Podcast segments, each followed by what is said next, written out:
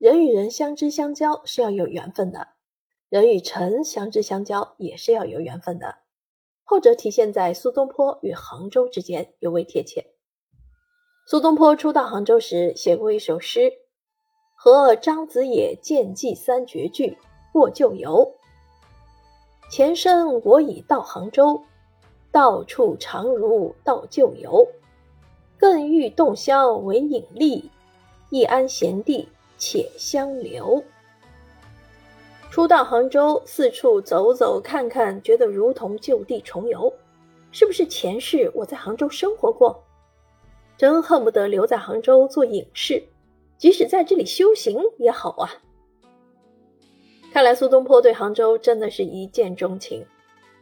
民间有许多和他有关的传说。传说之一，苏东坡在杭州时与朋友游历寿星寺。东坡环顾四周，说：“我第一次来此，却如同就地重游。从这里到禅堂，应有九十二个台阶。朋友叫人去数，果真如此。”苏东坡说：“我前世在此修行。”笃信佛教的苏东坡，以对生命轮回的感知，写出了“前生我已到杭州”的诗句。苏东坡两度到杭州为官。宋神宗熙宁四年，即一零七一年，他上书谈论新法弊端，得罪了王安石，便请求出京任职，被授为杭州通判。宋哲宗元佑四年，即一零八九年，苏东坡以龙图阁学士至杭州，恰逢杭州大旱，饥馑瘟疫共生，苏东坡向朝廷请求减免本应上贡的米三分之一。又将从朝廷得到的度牒换成大米救济百姓，他还拿出自己的黄金五十两，在中安桥办起病方，收治有病的百姓。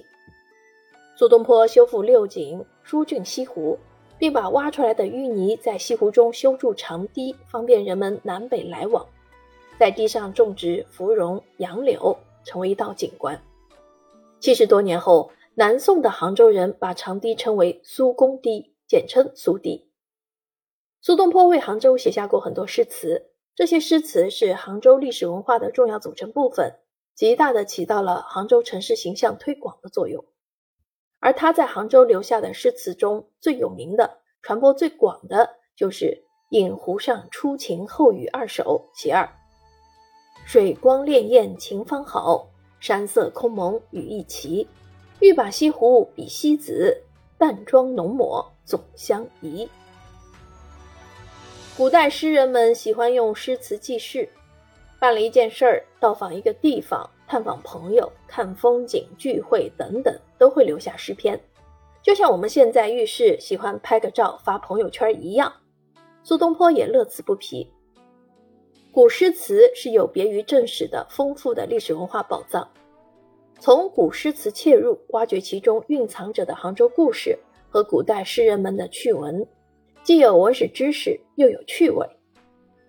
苏东坡在杭州留下了大量的诗词，离开杭州以后，还写了不少与杭州有关的诗词。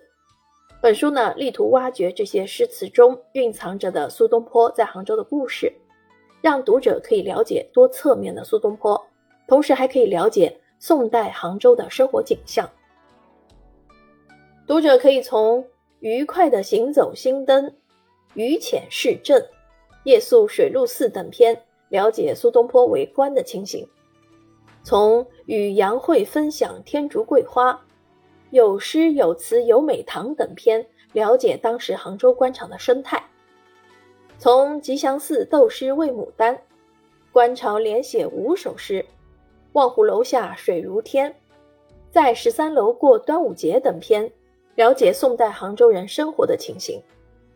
从六一全编东坡庵，与辩才法师同过归隐桥等篇，了解苏东坡与诗友的情谊；从与林和靖孤山隔空挥毫对诗，为杭州女子朝云写诗等篇，了解苏东坡的真性情；从何时有了苏堤名，杭州不是东坡肉发明地等篇，了解杭州人对苏东坡的喜爱。苏东坡是中国文化史上的一座丰碑，不仅在诗词、散文、书画等方面成就斐然，更为难得的是，他在各地执政时都政绩卓著，深受百姓的爱戴。苏东坡的远见卓识、敢于担当、执政为民，是中国古代士人修身齐家治国平天下的典范。他懂生活，热爱生活，与百姓对美好生活的向往十分契合。